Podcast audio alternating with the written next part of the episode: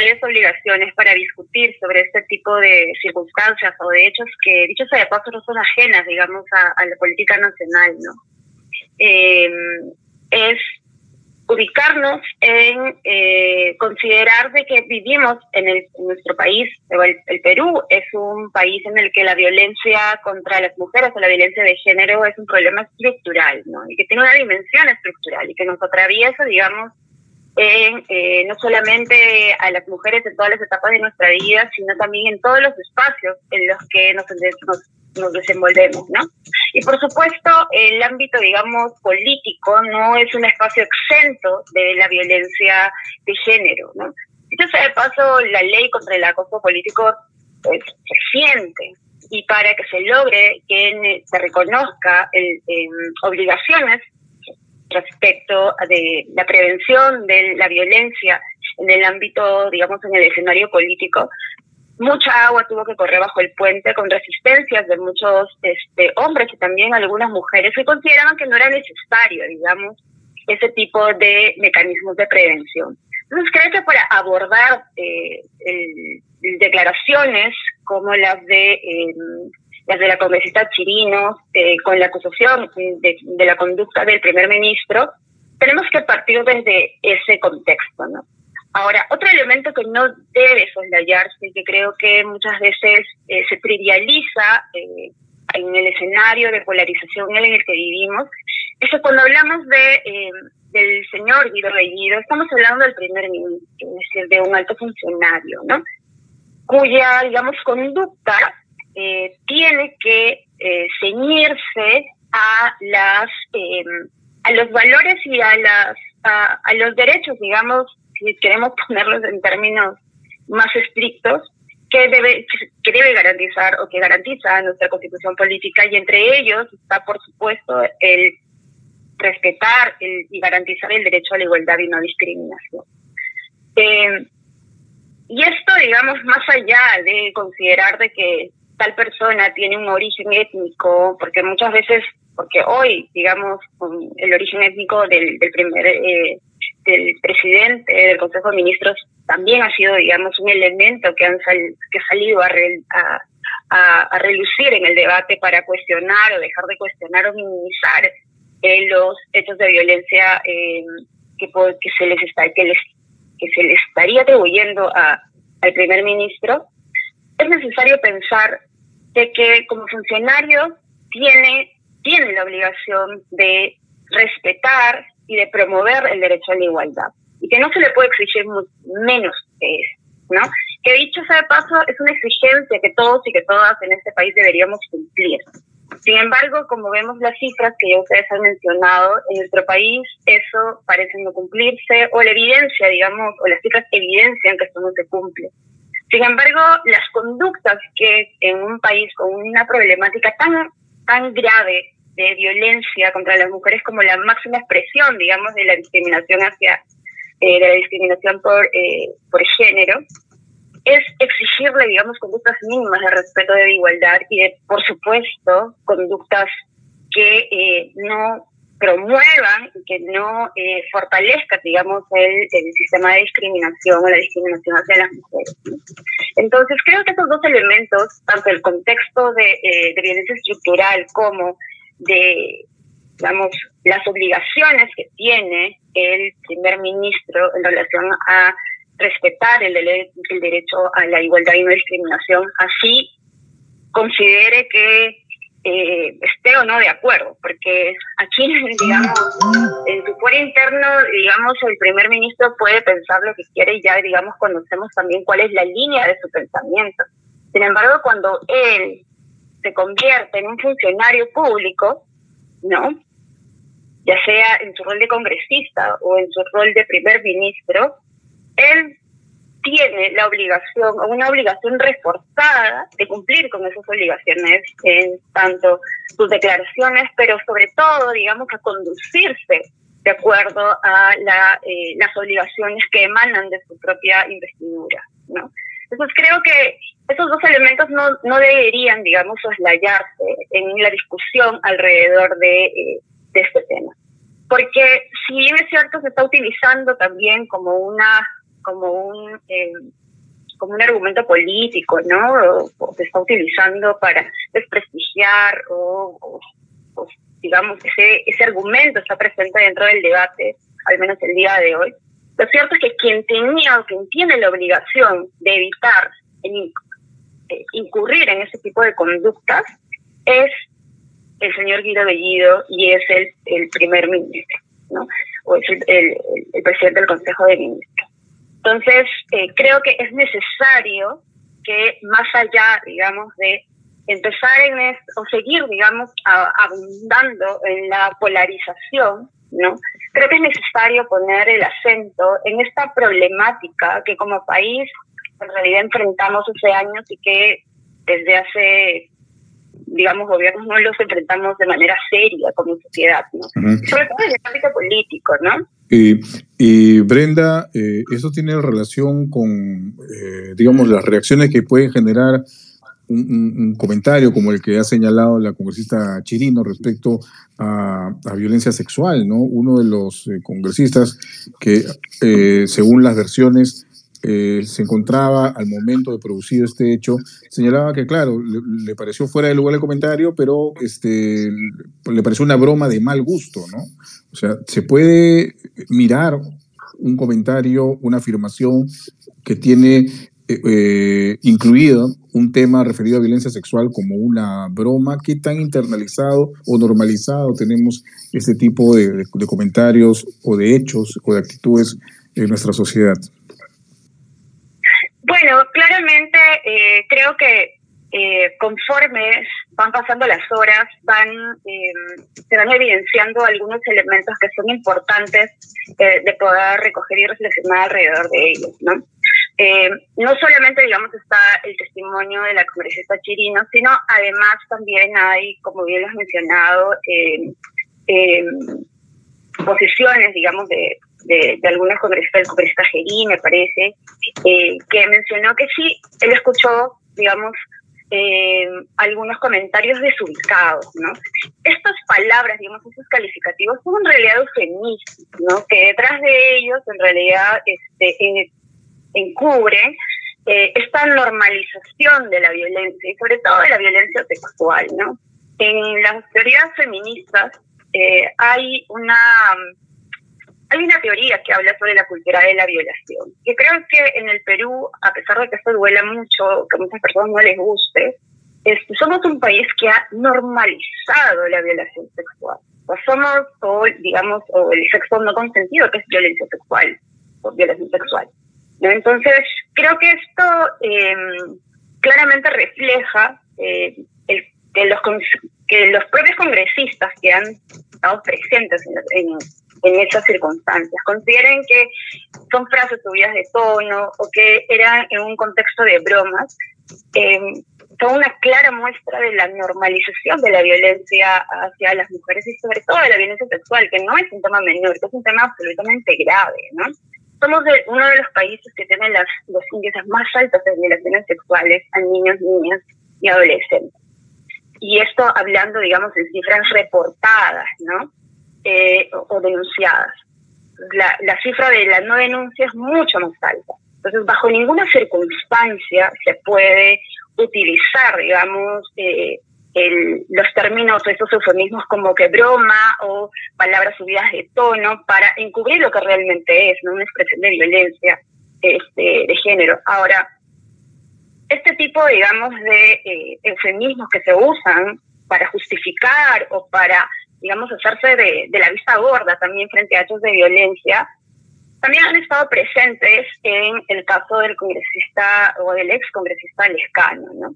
Cuando a veces eh, una periodista lo, denuncia por acoso sexual, ¿no? Y de los argumentos que también se decía en ese momento, que eran, que eran bromas subidas de tono, ¿no? O que eran bromas con contenido sexual, pero que no tenían finalidad sexual. Claramente, digamos, eh, creo que estos dos ejemplos tienen que hacernos reflexionar sobre cuál es también eh, la noción que tienen eh, los, representantes, digamos, de, del pueblo, los congresistas, las congresistas alrededor de la violencia sexual. ¿no? no es posible que teniendo ya normas claras, ¿no? que evidencian, digamos, o que nos o que mínimamente tienen que llamarnos a la reflexión sobre nuestras conductas y al repensar en nuestras conductas y al cambiar nuestras conductas alrededor de la violencia contra las mujeres en el ámbito, digamos, de la libertad sexual, la libertad de sus derechos, no lo hagamos, ¿no? Y creo que los congresistas tienen nuevamente una obligación reforzada de cumplir con las normas y sobre todo, digamos, transparentar o, aterrizar, implementar los compromisos y sus obligaciones de cumplir con garantizar el derecho a una vida libre de violencia de las mujeres en el ámbito este, congresal también, no solamente, digamos, en el ejercicio de funciones congresales en el hemiciclo, sino también cuando se relacionan con eh, em, otras personas que no son, digamos, o que no, que no son congresistas, ¿no? Sí, Brenda, tú mencionabas, eh, y yo lo traduzco un poco con tolerancia cero. Pedimos tolerancia cero para muchas cosas, y en el caso de la violencia hacia la mujer, cuando se suele hablar de esto, se suelen exponer cifras, por ejemplo, ¿no? En el año 2020, según la Defensoría del Pueblo, se cerraron 132 feminicidios, 204 tentativas y 54 muertes violentas en mujeres. Son cifras atroces. En cualquier parte del mundo esto sería, eh, no sé si políticamente declarar emergencia, ¿qué más se podría hacer para, obviamente, crear conciencia en la gente es importante? Um, y, yo quería profundizar quizás si nos puedes dar algunos ejemplos. Hay muchas personas aquí que podrían no estar tan, tan aproximadas con el tema, quizá poder hacerlo más didáctico. Cuando hablamos de, ser, de tener tolerancia cero a estos discursos, eh, en plan, no, es broma, no te preocupes, o por qué te pones así. Creo que todas las mujeres lo hemos escuchado en algún momento de nuestras vidas profesionales o nuestros ámbitos personales, solemos normalizar esto hasta que llega a un punto de violencia. Quiero que nos cuentes, nos aclares quizá con algunos ejemplos que tú tengas, por qué no debería normalizarse siquiera estas clases de bromas, entre comillas, que suelen normalizar actos que a futuro terminan con actos de violencia. En, en estas cifras atroces que todos los años nos toca reportar que todos los años nos toca ver y nos toca padecer. Sí, yo creo que, eh, digamos, eh, hechos políticos como estos eh, tienen que llevarnos a este tipo de reflexiones, ¿no? Em, porque pues, poner este tema en la discusión política tiene también y debería tener un rol pedagógico para la sociedad. Y es por eso que se exige que el primer ministro y también eh, integrantes del gabinete y el propio presidente Castillo tengan una posición firme, ¿no? rechazando este tipo de conductas, porque es necesario que desde las autoridades se envíe un mensaje de cero tolerancia a la violencia. Eh, y eso pasa no solamente por eh, cuestionar o decir que claramente que, el, que las bromas sobre violaciones sexuales no son bromas, ¿no?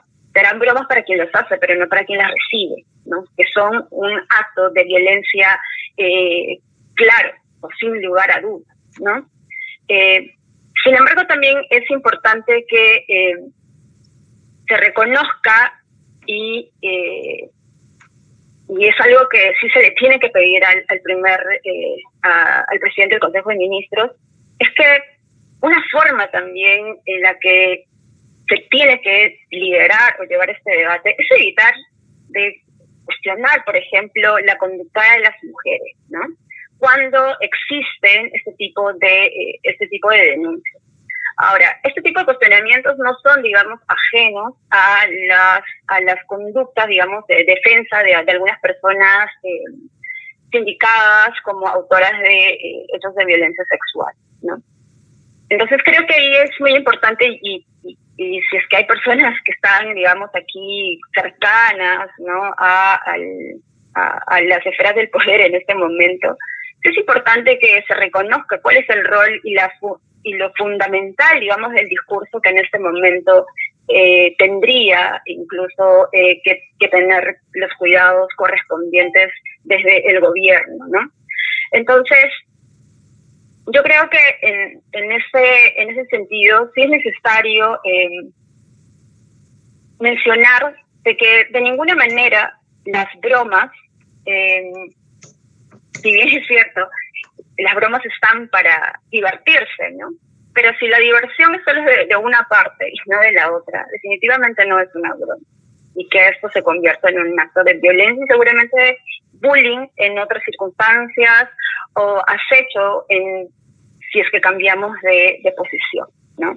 Entonces, creo que eh, es necesario eh, poner, poner, digamos, el acento en este, para diferenciar en cuando eh, nos, estamos presentes a un hecho, digamos, de diversión y cuando no estamos frente a un hecho que pueda divertir, ¿no? En una relación este, bilateral.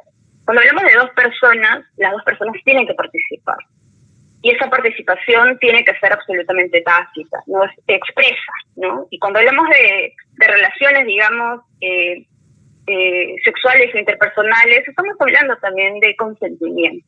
Y claro, uno de los problemas graves, creo, de nuestro país es sobre cómo debemos entender el, el consentimiento, ¿no?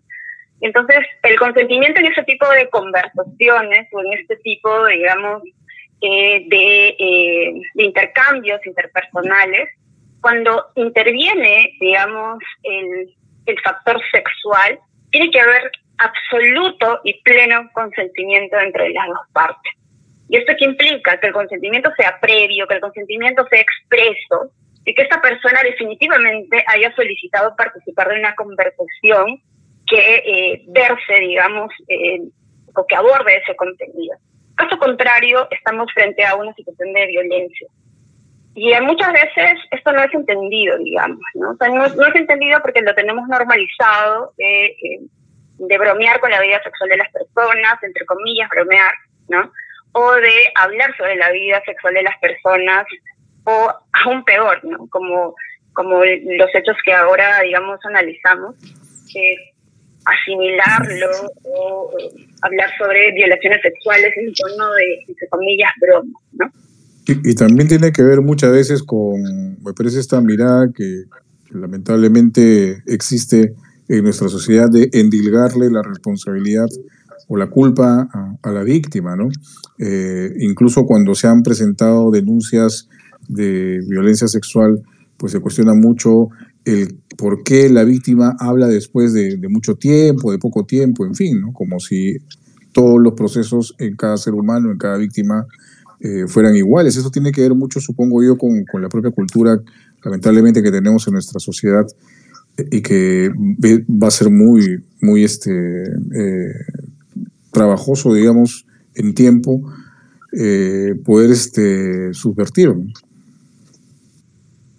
Sí, bueno, vivimos en una sociedad muy estereotipada, ¿no? Donde los estereotipos de género pues abundan y donde las y donde siempre por la propia estructuralidad de la discriminación, los ojos o el escrutinio va a estar puesto en la vida, siempre, ¿no?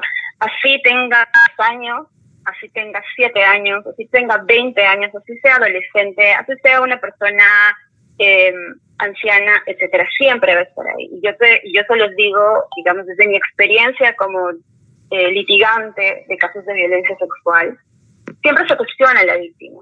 Hable, no hable, denuncie inmediatamente, no lo haga inmediatamente, se tome su tiempo o no, sea una persona que de pronto fue agredida sexualmente saliendo a la escuela, o sea alguien que fue agredida sexualmente después de beber copa. Eh, y esto, como tú mencionabas, precisamente obedece a la noción, digamos, de, eh, de la posición de la mujer que tenemos en, como sociedad. Es que todavía nos cuesta entender que las mujeres somos sujetas de derecho y que las mujeres somos personas y que, como, y que en condición de personas tenemos el derecho y la prerrogativa de decidir sobre nuestra libertad sexual. Y que es algo que aún, digamos, en nuestro país cuesta entender, ¿no? Porque, por ejemplo, se piensa, o tenemos ejemplos como los del juez que determina una sanción o, o exculpa, digamos, a un procesado por violación sexual, porque la joven que denuncia violación sexual acudió, digamos, al, al lugar de encuentro con, con esta persona con una prenda íntima de color rojo. y esto es entendido como un acto, digamos, que como un acto preparativo, ¿no? O de consentimiento. Y claramente esto no es así, ¿no? Es un mal entendimiento del consentimiento y detrás, digamos, de los malos entendidos del consentimiento está claramente en una noción bastante débil sobre la libertad sexual, sobre el derecho a ejercer nuestra la libertad sexual de parte de las mujeres, ¿no? Entonces, esto, digamos, eh, es necesario ponerlo en el debate público, porque la violencia sexual no es ajena a nuestras vidas. Y yo estoy segura eh, que de todas las personas que estamos aquí en este, en este space, eh, lo sabemos. En cada, cada una, cada uno conocemos casos de violencia sexual. Y esto debería alarmarnos y tenemos que pensar en cómo solucionar este problema. Y por supuesto, esperamos que este, eh, este gobierno ponga, em, se ponga manos a la obra, ¿no? Porque al igual que decíamos, cuando inicia la pandemia del COVID, la otra pandemia con la que vivimos es con la violencia de género. Y que la violencia de género no discrimina a mujeres, no discrimina espacios, ¿no? Y tampoco, digamos, discrimina al tipo de víctima al cual, digamos, afectar. Y hay mucho temor a esta palabra género, ¿no? Este, lo hemos visto, por ejemplo, en el Congreso, cuando se han debatido proyectos de ley que de alguna manera buscaban la protección de, sectores este, que podían ser vulnerados en sus, en sus derechos sexuales, en fin, este, eh, personales, ¿no? Eh, de hecho, e, el presidente de la Comisión de Educación del, del, Congreso, el señor Esdras Medina, este, pertenece al colectivo Con mis hijos no te metas, Un, colectivo conservador y que tiene, bueno, su, su, clara posición respecto pues a temas que tienen que ver con género. Claramente. Eh, y bueno, ideas, digamos, del congresista Esdras no muy lejanas al eh, presidente del Consejo de Ministros, ¿no? Y tampoco al, presidente Castillo. yo creo que está bien y creo que su obligación como autoridades, digamos, electas y como presidente, digamos, de todos los peruanos y todas las peruanas, que tiene que garantizar los derechos de todos y de todas al igual que el primer ministro. Eh, y esa es su obligación, es una obligación que tienen que entender, ¿no? A mí me parece importante que eh, en este momento este sea un tema, digamos, discutido sobre eh, la conducta que se tiene que esperar de, digamos, el primer ministro o de los, de los ministros y de las ministras de los gabinetes de estos y de los que entran en relación a su compromiso con la igualdad de género pero también me parece bastante cuestionable, por ejemplo, que, eh, y, me parece importante ponerlo eh, también en, el debate, que eh, la conducta, digamos, de Guido Bellido como, como presidente del, Consejo de Ministros también fue, digamos, homofóbica cuando presenta, cuando se presenta ante el hemiciclo, ¿no? Al obviar, de manera bastante deliberada, eh, la discriminación por orientación sexual. fue algo, algo y hecho por él, ¿no?